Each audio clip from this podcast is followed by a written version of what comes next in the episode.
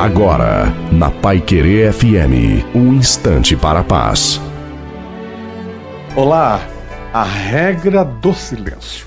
Você já contou alguma coisa do que você deveria, faria ou teria desejo de fazer e não fez?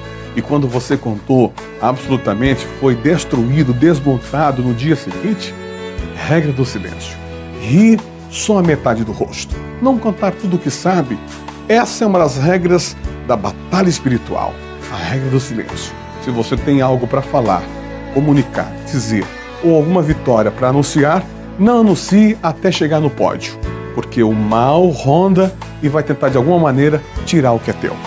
Aí está o segredo da regra do silêncio.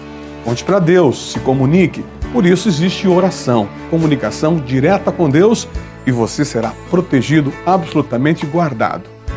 O que o meu coração deseja hoje é que a regra do silêncio esteja dentro de você e você viva todas as promessas e os planos que você tem.